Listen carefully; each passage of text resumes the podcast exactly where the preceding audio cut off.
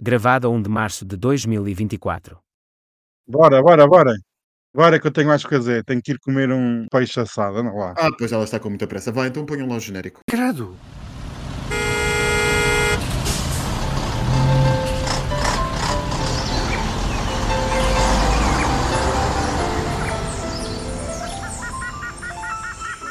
Triangulação do círculo. Muito bem-vindos então ao duzentésimo episódio da vossa triangulação do círculo. O meu nome é Max Pensador e estou a falar-vos de Faro. Olá, eu sou o Daniel Rocha e estou a falar da Almada. E eu sou o Miguel Agramonte e estou a falar-vos de Aveiro. Hum, todas em casitas.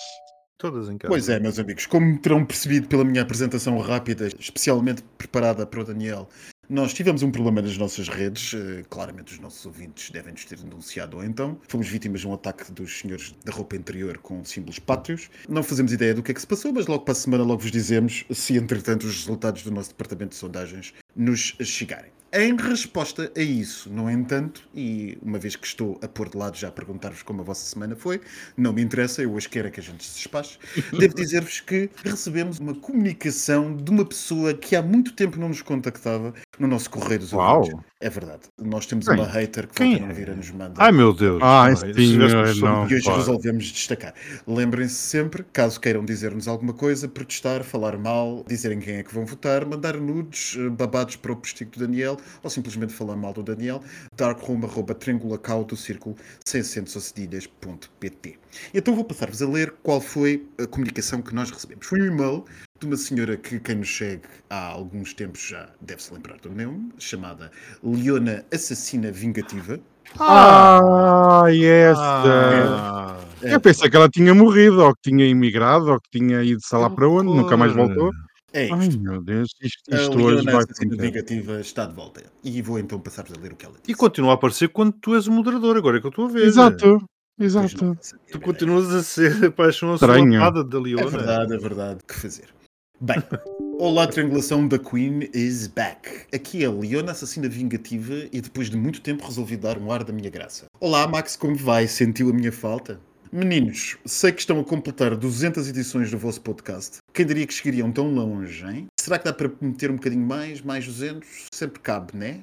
Já aproveitando o momento, gostaria de deixar aqui uma arguição sobre as eleições que se aproximam, o que esperar de um país que tem a extrema-direita a bater à porta, quase a arrombá-la, e como os demais partidos estão a articular para evitar a iminente catástrofe eleitoral que se aproxima. Acham que o voto útil será uma realidade num país onde o maior partido da esquerda está desacreditado? Existe a possibilidade ainda que irrisória de uma aliança dos dois maiores partidos para barrar a maioria absoluta do Chega? Deixo claro que Leona está a sentir-se incomodada com o cenário atual e já começa a deslumbrar o seu futuro em países nórdicos ou no calor tropical da América do Sul. Portas abertas para quem quiser vir comigo, assim como as portas do meu coração. Devo dizer que coração teve CU maiúsculo no início da palavra. Max, deixo para ti uma pista. Leona Assassina Vingativa já pegou mais de 50% da triangulação.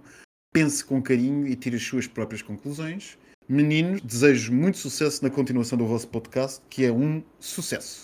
Sexo. Mil beijinhos dos vossos orifícios anais. Fiquem bem. Leona Assassina Vingativa.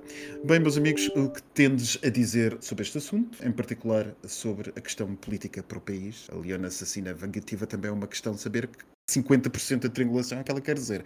Se for este painel, devo dizer que não me lembro de algum dos meus cavalheiros se chamar Leona. Mas, às vezes, à noite, sei lá como é que as coisas se chamam. Eu esperava uma comemoração do, do centésimo episódio mais Esperava glamour. já, não dizer, esperas, repara, porque o Daniel não não, tem espero, tempo. porque o Daniel não tem tempo. Aparece-me esta badalhoca da Leona, que já não aparecia há muito tempo, a conspurcar o nosso querido convívio. E quanto à mensagem dela, pronto, eu posso responder lá às questões políticas, mas aquela parte de ter pegado mais de 50% da triangulação, eu presumo que esteja a referir-se aos ouvintes. E mesmo assim, quer dizer, ela é voraz, digo eu. Eu até estou sem ar. Eu estou chocado com esta intervenção. Estou sem palavras, estou sem ar. Eu estou literalmente sem saber o que dizer. É para comentar a parte política? Aviso já que, depois de alguns protestos de alguns ouvintes, de nós nos estarmos a afastar dos temas nacionais num período tão importante para todos a pátria, eu resolvi que este episódio vai ser inteiramente dedicado à política nacional. Hum, podemos começar desde já a falar sobre isto que a Leona nos questiona. Quão importante será o voto útil e se existe uma possibilidade, ainda que irrisória, de uma aliança dos dois maiores partidos para barrar a maioria absoluta do Chega. A maioria absoluta do Chega, mas já vamos acho- aí. Eu acho que Já chegámos aí. Eu acho que, interpretando o que a nossa ouvinte nos quis dizer, acho que, a não ser que ela esteja baseada no Algarve, é muito difícil querer dizer maioria absoluta do Chega. Eu acho que ela quererá Credo. dizer o controle, a influência do governo por parte do Chega. Ainda só estamos em 2024. Atenção. Filha, se tu estivesse sentada no Algarve, dirias justamente o contrário. Não, não, mas eu digo a nível, a nível global, a nível nacional, ainda só estamos em 2024. Daqui a uns anos, se calhar poderemos estar a discutir a maioria absoluta dessa coisa, desse partido, dessa seita. Mas para já, felizmente, ainda não. Continuem Ah, por esse caminho e mas- digam que os nossos ouvintes acham que o nosso podcast é sempre pessimista. Não, mas se os nossos ouvintes querem que falemos de temas nacionais, pronto, lá vamos nós, fazendo aqui uma ressalva de que os temas internacionais têm um maior impacto no nosso dia a dia do que os nacionais, pelo menos no nosso dia a dia, no futuro próximo. Mas pronto, se, Mas é tu vês isso na campanha nacional. se é para voltar à bolha, não. Então é porque não é importante. Vá adiante. não. Vamos lá. Ela perguntava a aliança dos dois principais. Isso é o, é o centrão. Esta semana foi exemplar em mostrar o que são as alternativas em Portugal. Mas se calhar começando pelo voto útil, eu acho que o voto útil é importante, precisamente para barrar o crescimento daquela seita, mas o voto útil tem uma efetividade diferente consoante a região do país. Isto é complicado por causa do método que é usado aqui em Portugal e que depois faz com que, como já falámos aqui várias vezes, muitos votos acabem por ir para o lixo, nomeadamente dos votos nos partidos menores, em círculos eleitorais também eles menores. Uma coisa é um eleitor votar no Volte, por exemplo, que é um partido que me é muito querido, mas no qual eu nunca votarei, precisamente por essa razão do voto útil, porque uma coisa é eu viver em Lisboa e votar no Volte, outra coisa é eu viver em Aveiro e votar no Volte. É um voto que vai diretamente para o lixo. A mesma situação se coloca em partidos maiores do que o Volte, mas não deixam de ser pequenos face à representatividade portuguesa. Não vou falar daqueles partidos que apareceram naquele debate estranhíssimo outro dia na televisão, mas isto aplica-se mesmo a partidos como o Bloco de Esquerda, como a CDU, enfim, não um partido, mas uma coligação, como até mesmo a Iniciativa Liberal. Isto é, tudo o que neste momento não seja PS, PSD e aceita da direita, dificilmente o voto em qualquer um destes, independentemente, eu não estou a fazer qualquer apelo, atenção, votar-se num ou noutro partido. O que quer dizer é que qualquer voto, tirando os grandes círculos eleitorais portugueses, que não seja num destes três partidos, corre o risco de ser atirado para o lixo. Não ser considerado. Não contar para a eleição de um deputado por esse partido. Por isso é que eu acho que o voto útil acaba por ser importante. Não sei se fui claro. Foste. Daniel? Isto realmente é um- uma situação complicada e como o Miguel estava a dizer, é necessário realmente fazer aqui uma reforma no sistema eleitoral, porque isto não pode continuar esta concentração de votos e as pessoas terem que escolher certo partido que até podem não estar tanto de acordo só por causa do voto útil. E realmente estas últimas sondagens que nós temos visto estas semanas, ainda existe uma grande concentração de indecisos na casa dos dois dígitos. Realmente, esta última semana de campanha que se vai agora aproximar, vamos ver cada vez mais um discurso de voto útil, de dizer tem que votar em nós para impedir o outro lado de ganhar. E realmente a situação não está famosa. Eu realmente eu tenho o privilégio de habitar numa zona que é altamente povoada, densamente povoada. Posso-me dar ao luxo de votar num partido mais pequeno e de realmente contar para essa situação. Na Guarda, em Faro, Bragança, Porto Alegre, etc., a situação já não se coloca como o Miguel estava a dizer. E Faro até não é dos piores, elege 9. Exato. Dois. Exatamente, acho que em Porto Alegre elege três. Há aqui uma reforma urgente que tem que ser feita a bem da democracia. Não é só por uma questão dos partidos terem mais votos e terem re- representatividade. É realmente uma questão para a solidez e a qualidade da democracia. Salvador, desculpa interromper-te, acho que Porto Alegre elege dois até.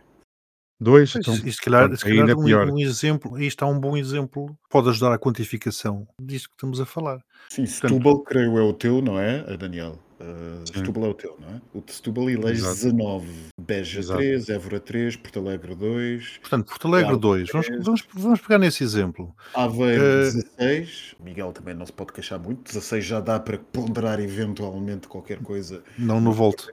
Não no Volt, por exemplo, mas se calhar já podes pensar, ainda que não seja coisa, mas já podes pensar noutros tipos de partidos. Não, sim, sim, sem dúvida. Mas vamos voltar ao exemplo de Porto Alegre. Portanto, elege dois deputados.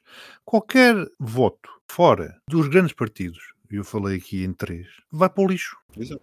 Qualquer pessoa em Porto Alegre que vote, por exemplo, no Bloco de Esquerda, nunca irá eleger um deputado pelo Bloco de Esquerda e o seu voto é pura e simplesmente ignorado, face à forma como os cálculos são feitos em Portugal. Daniel, tu estavas-me a falar aí também desta questão. Lembro-me de um ouvinte se ter queixado, isto depois levantou outro tipo de questões, que ele perguntava, então, mas por causa disto, eu vou ter que ser calculista? Eu não posso votar de acordo com a minha consciência? É uma questão, é uma questão legítima de se colocar. O que é que é a nossa democracia? Votamos em função da nossa consciência e daquilo que achamos que é melhor para o país, ou vamos votar de uma forma matemática, pragmática, porque sabemos que a nossa consciência é boa, mas não é suficiente para eleger quem quer que seja, não é? Eu acho E que eu, eu acho que o nosso voto em consciência pressupõe também que sejamos pragmáticos maneira a fazer. e Pragmáticos também podíamos ser sentados no maior círculo eleitoral, de Lisboa. Eu, se me permitires, eu acho que ainda há uma injustiça maior entre os portugueses, para além de Porto Alegre e dos outros tipo Évora e Beja e coisas do género. Porque repara, Setúbal, do Daniel, tem, salvo erro, 750 e tal mil pessoas, ou uma coisa assim do género. O distrito de fora da Europa elege dois deputados não 19 como Setúbal, e tem 937 mil pessoas, quase 950 mil pessoas. O distrito, não, desculpem, de dentro da Europa. O de fora da Europa são mais de 600 mil pessoas e também só elege dois deputados. Portanto, há uma diferença muito grande entre os portugueses. Eu recordo-me das várias vezes que não morei em Portugal, por simplesmente também não tinha acesso ao voto, porque era um pesadelo votar-se, muitas vezes tinha que se ir à embaixada e também não são todas as eleições para as quais os portugueses no exterior podem votar. Outro ponto também que o Daniel falou e que também gostava de comentar tem a ver com a questão dos indecisos. Eu não sei se eles são indecisos, indecisos, ou se têm vergonha de dizer que vão votar na seita. E, portanto, para se calhar não serem julgados ou por terem vergonha de assumir o seu extremismo, dizem que ainda não decidiram. Portanto, aquela distribuição que muitas vezes se vê nas sondagens, em que se faz uma distribuição dos indecisos em função das proporções das votações encontradas, eu não sei se não estará distorcida precisamente por esta vergonha de se dizer que se vai votar na seita. E se assim for, é claro que chegamos a outro tipo de patamar de votação naquele partido de extrema-direita. Eu não sei até que ponto isso tem a ver com essa vergonha, mas realmente uma indecisão em relação ao voto útil, que é as pessoas estão ainda um bocadinho indecisas se realmente vão votar nos dois maiores partidos para impedir que o outro ganhe, porque aqui já não estamos a decidir quem é que vai ter maioria, estamos a decidir ou estamos a conjurar quem é que vai ficar em primeiro lugar e quem é que vai ter a primazia para formar governo. E quem formar governo, quem ficar em primeiro lugar, tem sempre outra energia para falar com várias pessoas. E, e ainda, por exemplo, esta semana tivemos declarações do PAN e do LIVRE, uma do PAN a dizer, dar assim um ninho que podia negociar quer com PS, quer com PSD, e o LIVRE a dizer que havia portas, havia oportunidades de negociação e de abertura, não estou a dizer para ingressarem num governo, mas realmente numa aprovação de um orçamento, para a aprovação do programa de governo e realmente eu acredito que estes indecisos, muitos estejam a pensar voto de acordo com as minhas convicções ou vou votar um voto útil e votar, por exemplo, no PS ou na coligação AD.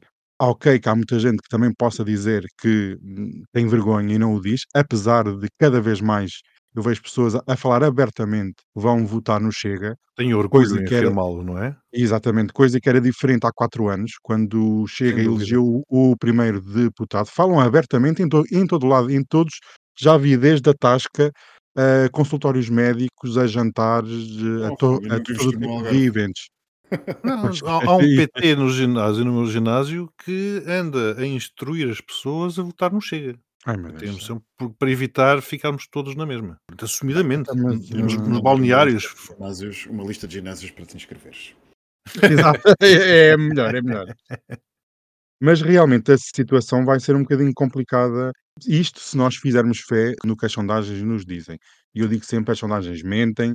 É sempre difícil de calcular realmente o voto, porque uma coisa é dizer que tem, lá está, como vocês estavam a dizer, de determinado partido tem 28%, mas em quantos deputados é que isso vai igualar no Parlamento Nacional? É que há muitas sondagens, mas são raras as sondagens que dão a equivalência em termos de deputados na Assembleia. E isso é o mais importante.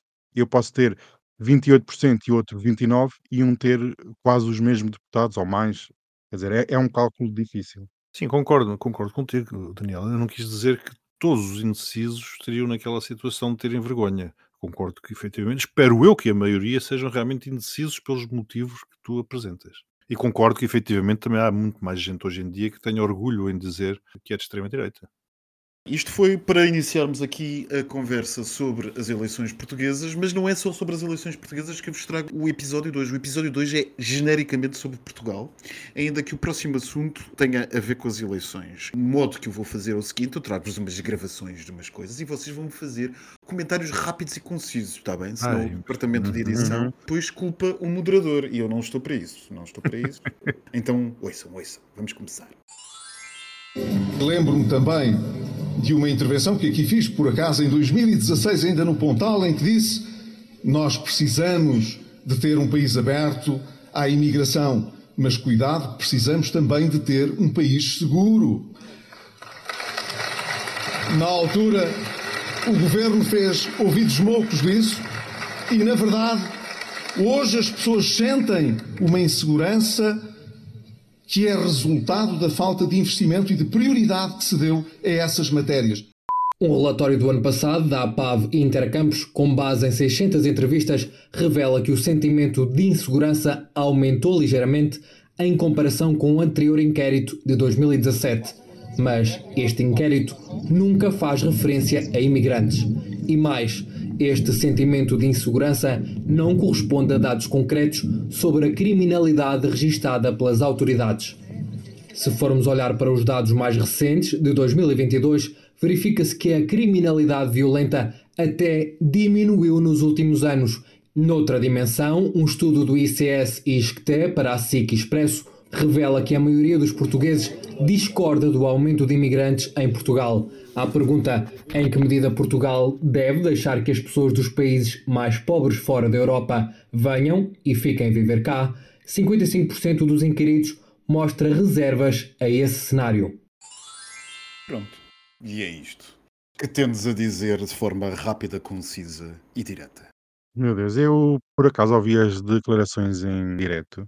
Não sei como é que foram buscar o senhor em questão, Pedro Passos Coelho, foi uma intervenção feita em 2016. Esta questão de quem comete os crimes são os imigrantes. Bem, eu, pelo que saiba, por exemplo, os maiores crimes de corrupção são todos brancos, nacionais portugueses. É só abrir as páginas dos jornais e ver que não há assim tantos imigrantes a cometerem crimes. Que há imigrantes que cometem crimes, certamente toda a gente os comete. Agora dizer que estamos num país sem lei, um faroeste e que é inseguro, tem a ver também com a situação económica, com a miséria mental, social, económica que se vive na sociedade, que nada tem a ver com a imigração.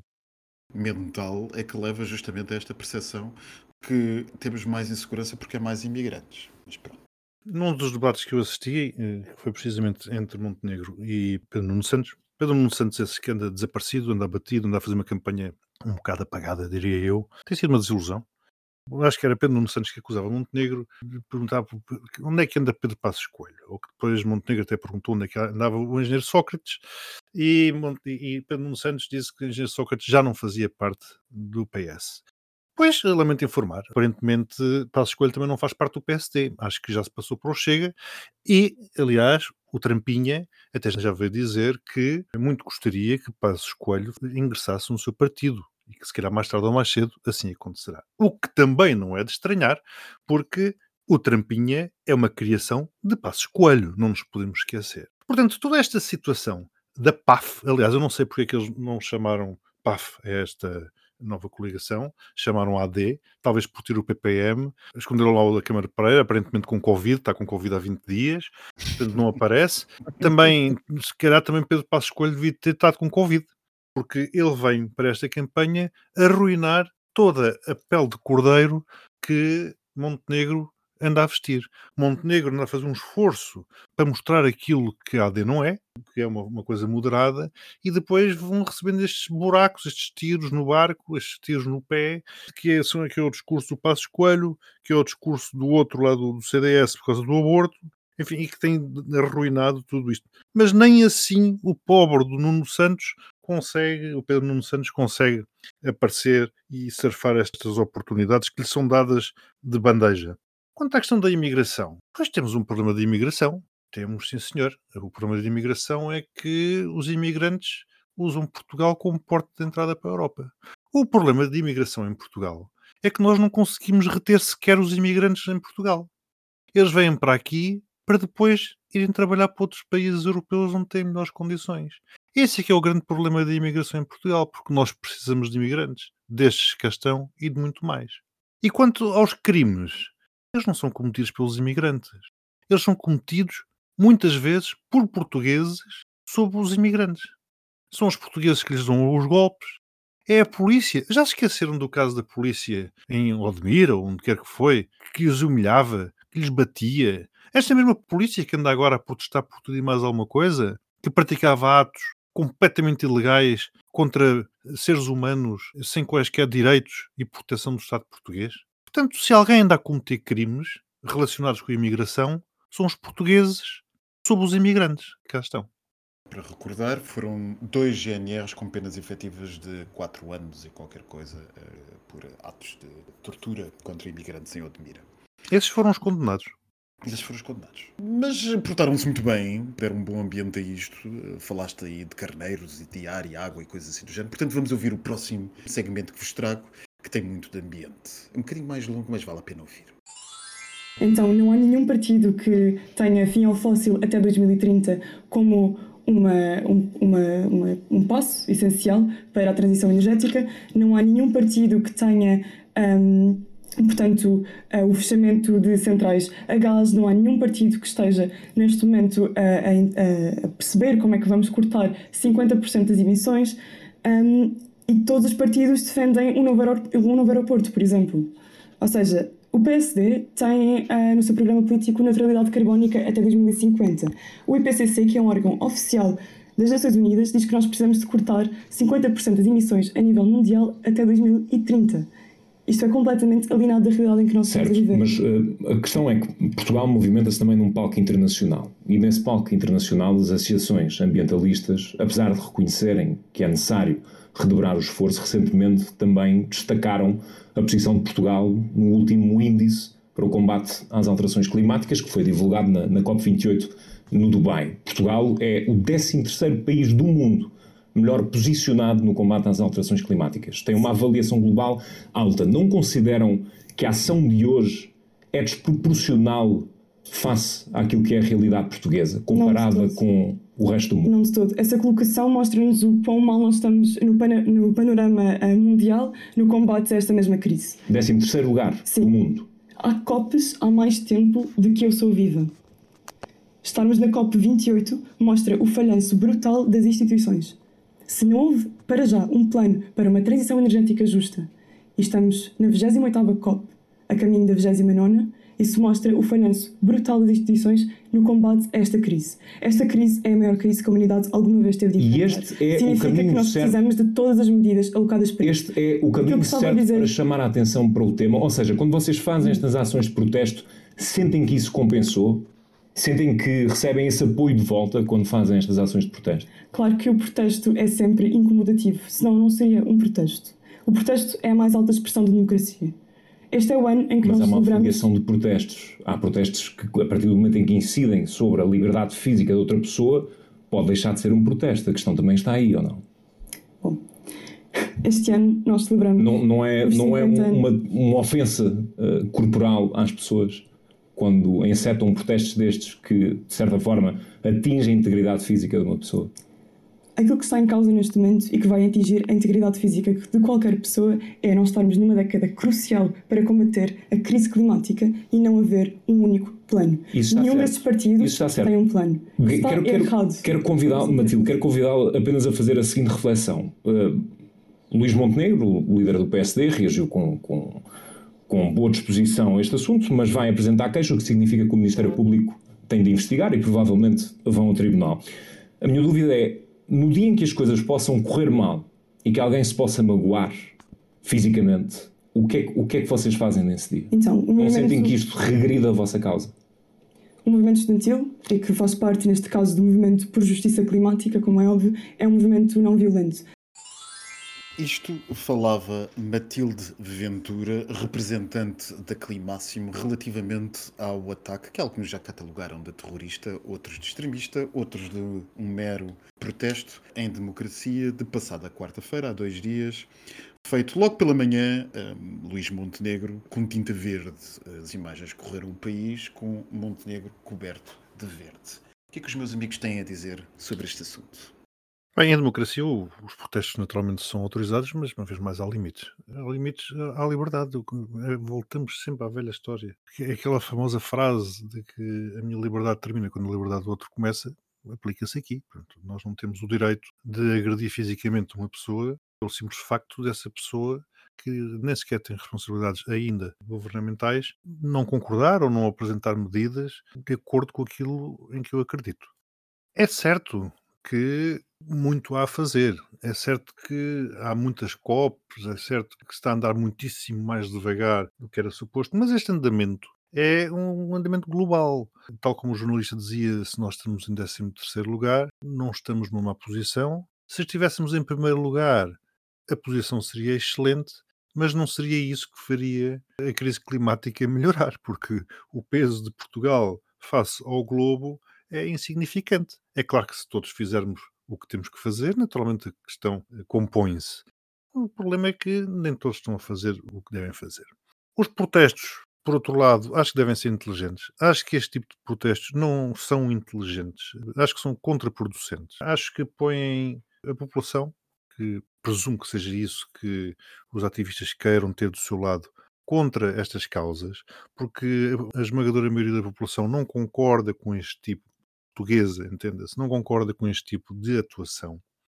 E Montenegro tem todo o direito de apresentar queixa. Aliás, eu só não entendo é como é que vítimas anteriores, houve um ministro também do PS, foi vítima, deixou a coisa passar em claro. Porque são representantes da República que, uma vez agredidos fisicamente, não podem deixar em claro, senão normaliza-se este tipo de situação. Relativamente ao problema em si, agora sim, vou ser, diria que se calhar vilipendiado por muita gente, mas eh, eu acho que nós não temos maturidade tecnológica neste momento para conseguirmos ir ao encontro do que nos é exigido para a transição energética. Naturalmente que estarmos a insistir no petróleo, nos combustíveis fóssil, etc, etc, não é caminho, está visto onde é que nos trouxe, mas também não temos ainda alternativas suficientemente robustas e a preços decentes para fazermos face às nossas necessidades. O aeroporto, naturalmente, que tem que ser construído. Nós não podemos ser uma ilha no mundo para cumprirmos os objetivos. Depois cumprimos os objetivos, uma vez mais, com o impacto reduzido face à nossa dimensão, mas vamos nos isolar. E, portanto, eu continuo a dizer e continuo a achar, como já acho há muitos anos, que a solução para isto, para esta fase de transição, enquanto nós não temos outras tecnologias, é precisamente a energia nuclear. Aliás, aconselho a ver o filme de Oliver Stone, o Nuclear Now, está lá tudo dito. As centrais nucleares existem por todo o mundo, as tecnologias mais recentes são tecnologias seguras e se nós tivermos que pôr nos patos da balança, porque no fim das contas é isso que tem que ser feito, todas as variáveis que estão aqui em jogo, eu julgo que a situação menos má é precisamente avançar para a energia nuclear. O que é facto é que, de uma maneira ou de outra, a senhora Matilde Ventura lá acabou por ter cerca de 20 minutos da CNN Portugal a falar sobre o problema das alterações climáticas. Daniel, e tu, o que é que tens a dizer? Não sei se vocês se lembram, também naquele debate em todos os partidos, Pedro Nuno Santos também ia sendo atingido com uma bomba tinta verde. Ele vermelha. estava plácido, ele estava Oh, plácido. isso, exato. Foi vermelha, foi vermelha. vermelha. Ele estava plácido Foi e os ataques lá atrás. Era, foi- Exatamente, a pessoa que atirou é que não teve eh, destreza para acertar, acertou no Montenegro. Acho tudo muito giro, estas coisas das. Ai, tal, as alterações climáticas e não sei o quê, a crise climática, mas eu vou dar aqui alguns dados. Para existir transição climática, tem que haver extração de metais: cobre, cobalto, metais raros. Todos estes metais, a sua extração é altamente poluente. São em países subdesenvolvidos, onde a exploração laboral existe. Quer dizer, não basta dizer que temos que fazer uma transição energética e os metais raros são extraídos, fazem-se buracões no meio da terra para alimentar esta transição energética com custos ambientais gigantes. Segundo as redes sociais, o uso das redes sociais, dos servidores das bases de dados, consome energia de uma tal forma gigantesca que nós não temos a noção. É fácil dizer que as palhinhas dos nossos copos têm que ser eh, de algodão, os cotonetes, etc, etc, etc, mas depois esquecemos nesta parte. O exército norte-americano, o complexo industrial norte-americano, é um dos grandes poluidores do mundo. A China e a Índia são os principais poluidores do mundo. O que é que Portugal, que já fez muito nas questões de energias renováveis, e vamos dar a mão à palmatória e agradecer ao engenheiro Sócrates por ter realmente colocado Portugal no mapa, mas as alterações climáticas não é dizer temos que acabar com os voos, temos que investir na ferrovia e temos que acabar com o petróleo, e como o Miguel dizia, e quais são as alternativas? Não existem. Neste momento Não, é a não existe. eletricidade, é a eletricidade, só que a eletricidade não pode É- ser gerada é por fósseis. Basicamente era uma torre eólica em cada esquina. Não, era isto- uma central é nuclear, muito- Daniel. Mas até dentro do manifesto climático existem pessoas contra o nuclear. Umas são a favor, outras não. Outras Eu até não consideram Claro. a energia nuclear poluente e que não serve no mix de energia. Então, quer dizer, estas pessoas querem o mundo, querem a transição energética, mas depois, quando é preciso pôr as mãos na massa, ah, e a energia nuclear não. Ah, isto e aquilo também não. Então, quer dizer, vamos voltar aos anos 20 do século passado, vamos ano- que anos encarecer 20? Que anos 20, Daniel? Vamos voltar ao século XIX. Por isso é E que depois é que, e é que depois tens também a questão do custo económico, que é uma transição violenta da economia para um novo sistema energético tem custos. E esses custos têm que ser imputados a alguém e vão ser imputados aos clientes, ao Então, consumidor Daniel, olha, final. voltamos já à questão. Olha, por exemplo, o Algarve. Vamos, vamos para o Algarve e vamos três para a seca. Como tu sabes, uma central de desalinização consome bastante energia elétrica. Exato. Eu sei que também que o pessoal, os ativistas do clima, estão contra as as centrais. Ou seja, há uma defesa de uma realidade que está completamente dissociada e divorciada da economia. É o que tu dizes das duas uma. Ou temos capacidade de nos mantermos competitivos economicamente competitivos e a produzir bens não só para nós como para exportar, ou então fechamos-nos aqui num buraco negro, literalmente, com tudo desligado, e também não sei que impacto é que isso poderá ter para o globo. Portanto, uma vez mais insisto, a energia elétrica é fundamental para tudo, para os comboios. Também depois me dizem assim, não, mas a energia elétrica dos comboios é uma energia limpa aqui em Portugal, portanto, porque provém, de caso português, de fontes de energia renováveis, etc. Mas muita delas é importada e depois é importada de países onde é produzida com centrais de carvão. Por isso é que eu digo, sim senhor, mas tenhamos então energia elétrica gerada através de centrais nucleares que são seguras. Nós temos as centrais nucleares, temos em Espanha, temos no Brasil, temos no Japão, temos numa série de países. Não há países desenvolvidos hoje dia, nos Estados Unidos, naturalmente. E, aliás, a Alemanha tinha, e porque fechou o programa nuclear, está agora a reativar as centrais de carvão. Exatamente. E repara, a decisão de fecho das centrais nucleares está a colocar pressão na economia, foi um dos contributos para colocar ah, a economia alemã em recessão, porque a economia tornou-se menos competitiva. Porque quanto mais barato for a E dependente do gás russo.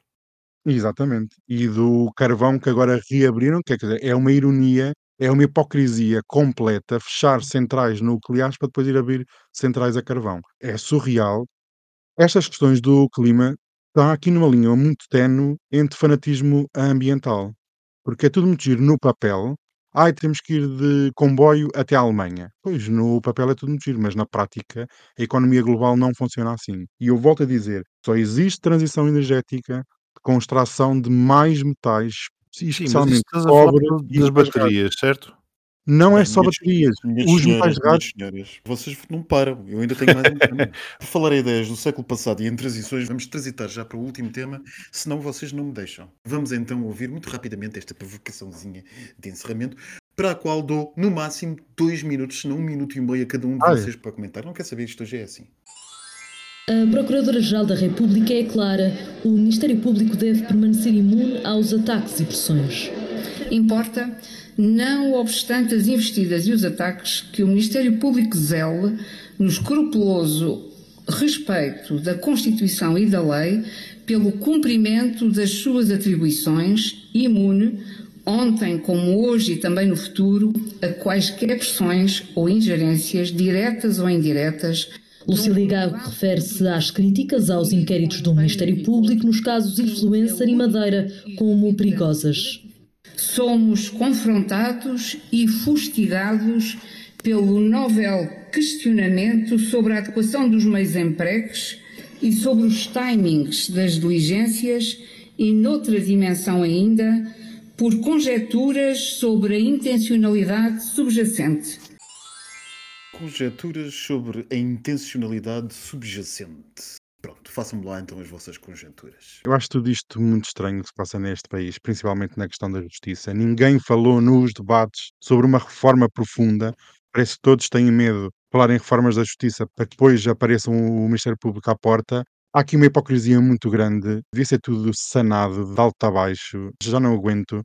E não aguento a parte quer do PS, quer do PSD, que é o PSD em relação ao Costa e a ação do Ministério Público é uma coisa, o PS em relação à ação do Ministério Público na Madeira, também uma hipocrisia pegada, uns acusam-se uns aos outros quando aconteceu exatamente a mesma coisa. Estamos entregues aos bichos, é o que eu tenho a dizer. É o que é que eu tenho a dizer? Acho que a senhora não tem razão. Pronto, não tem razão, porque isto foi um golpe de Estado, não é tentado, é executado com sucesso. Só os Açores é que se salvaram porque, entretanto, eles se autogolpearam antes, anteciparam-se ao Ministério Público. De resto, foi tudo corrido e tudo o Ministério Público levou. O Ministério Público tem feito um favor desgraçado à tal seita da extrema-direita e, portanto, se o Ministério Público é uma espécie de braço jurídico dessa seita, temos as polícias como braço armado e, portanto, acho que a seita está bastante bem consolidada na sociedade portuguesa. Ora bem, então está na altura do tema LGBT para encerrarmos esta coletânea de comentários de hoje. O tema LGBT que vos trago não podia deixar de ser a nova lei que penaliza as práticas homossexuais com penas de prisão que o Gana acaba de aprovar. Ou seja, além de ser punido também quem eventualmente pratique a coisa, também é punido quem se identificar com a coisa. Isto é uma nova lei que tem sido largamente referida nos meios de comunicação internacionais, tanto os especializados como os não especializados nas coisas relativas à comunidade nos últimos dias. E, de acordo com as disposições do projeto de lei, as pessoas que se envolvam em atividades homossexuais estão sujeitas a penas de prisão que vão dos seis meses e os três anos. Interessantemente, é quem se identifica que pode ser mais punido ainda de quem o pratique, ou seja, as penas de prisão para quem pratique atos homossexuais são entre os seis meses a três anos, mas para quem se identifique com tal coisa, portanto, quem, tem, quem se identifique, com, por exemplo, com a sigla LGBT, tem penas de prisão que vão entre os três e os cinco anos. Escusado será dizer que isto foi o produto de uma coligação de deputados cristãos, muçulmanos e chefes tradicionais, sendo que, que, para a lei entrar em vigor só falta a assinatura do presidente do Ghana, o Sr. Nana Akufo-Addo. Meus amigos, alguns comentários? Já sei que o Miguel vai dizer que gays são os judeus do século XXI. Daniel, e tu, o que é que tens a dizer? já estou, já, a minha cassete, pelo visto, já está a ficar gasta. A cassete está a ficar, Já está, está. a ficar ouvida. Eu posso dizer que isto é um retrocesso, claramente é um retrocesso civilizacional. É engraçado é que hum, as pessoas criticam tantas coisas que passam pelo mundo, mas depois estas notícias sobre os gays, fica tudo calado. Líderes internacionais, africanos, mas temos visto esta tendência muito vincada no continente africano, que é um retrocesso. Não é só o Ghana, já aconteceu outros países em 2021, 22 e 23. Parece uma onda. Ah, na Rússia não. Na Rússia E não. temos, e temos falado relativamente à África desta coligação religiosa, não é? Esta coligação eh, Exato. religiosa essencialmente evangélica que anda a tomar conta da África. Porque eles ainda não têm aborto. Porque se tivessem aborto também já estariam a tentar regredir as leis do aborto, como aliás se vê tentar Paulo em. Portugal e nos Estados Unidos da América. É a direita. A direita, a extrema-direita, o conservadorismo, tudo isto sempre embrulhado e pulverizado com notas de modernidade, de religiões, de crenças. A palavra é retrocesso, não é mais nada. Quando é que é o Europride em Lisboa? Isso é que importa. 2025, 2025. É para o ano. Exato. Então pronto, isso é que importa. O resto, é. Olha, vou já é começar a arrendar casas para subalugar quartos. O que tu vais, o que tu vais me- começar já é abrir as portas daquele retrocesso que é o teu postigo. O postigo de Daniel. Ah, aqui estamos nós para mais um postiguito e para uns rumores muito interessantes. Estão preparadas? Beijinhos, até para a semana. Não era para acabar já? Ah, o Mago está o máximo, adoro. Quase que me mijava nas cuecas. Ai, que horror. De tanto rir, eu, eu até tenho estado a tirar o som, tenho estado-me a rir com a posição. Mas vamos lá avançar. Tenho dois minutos e vocês sabem das novas teorias da conspiração sobre a Kate, a mulher do Guilherme. Não é A Kátia? Kate de Inglaterra. É Kátia. Ai, pois é, Ah, Kátia de. Inglaterra. Então o que é que aconteceu? Ela foi operada, né? Ao abdômen ou uma coisa Sim, qualquer e nunca sim. mais apareceu desde dezembro. Hum. E agora houve uma missa em Londres eh, em honra do rei Constantino da Grécia, onde apareceram todas as casas reais e o Guilherme ligou para o pai a dizer que não podia aparecer por problemas pessoais. Toda a gente ficou muito consternado e então as teorias da conspiração já começam a circular e muitas dizem que, primeiro, as mais básicas, teve um, um corte de cabelo mal sucedido e então está a recuperar. Isto já parece uma Fez uma- sondagem da triangulação, vais-me desculpar. Fez uma cirurgia plástica e então também está a recuperar. Umas dizem que descobriu mais uma traição do Guilherme e está ausente porque vai preparar o divórcio. Outras dizem que morreu. Ah. Umas até dizem que morreu numa experiência que abriu nos Estados Unidos sobre o Willy Wonka, sabem aquele do chocolate que foi um Sim. fracasso e dizem que ela morreu lá dentro. O Palácio não esclareceu ainda nada, só está a alimentar ainda mais estes rumores e realmente, olha, não sei, mas espero em breve ter notícias, senão eu também começo a acreditar que morreu ou está noutro lado qualquer. Daqui para a Inglaterra vamos para a Índia. Eu partilhei agora aqui uma foto com vocês aqui no grupo de um casal que se vai casar, dois bilionários, uma festa de casamento de três dias de um bilionário indiano, herdeiro de 113 bilhões de dólares e também de uma herdeira de uma empresa farmacêutica e realmente a festa, vejam lá, o dress code tem nove páginas. O casamento é só em julho, mas já começam agora as festividades este fim de semana. Têm 100 chefes para preparar mais de 500 pratos Ai, para servir no fim de semana. Vão ter a cantora Rihanna como anfitriã, que também não é vista desde que apareceu no último Super Bowl em 2023. Vejam lá a situação. Isto é uma pré-celebração. Também vão visitar uma quinta com animais selvagens, vão ter maquilhadores, cabeleireiros, designers para ajudar as pessoas. A Rihanna levou 9 milhões de dólares para aparecer e cantar umas musiquinhas nesta celebração.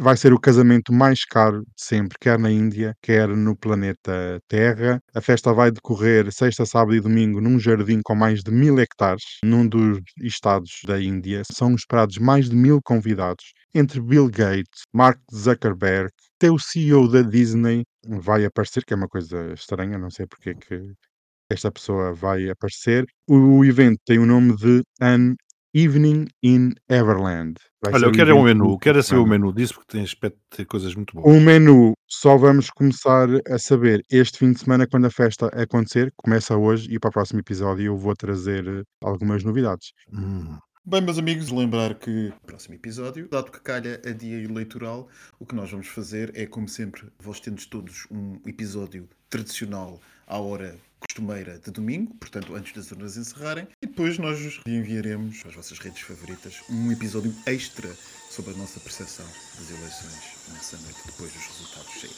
Beijinhos, até para a semana. Um beijinho a todos, até para a semana, uma boa semana, bons negócios. Então pronto, uma excelente semana e beijinhos. Beijinhos, tchau, tchau. Outra vez, beijinhos. beijinhos.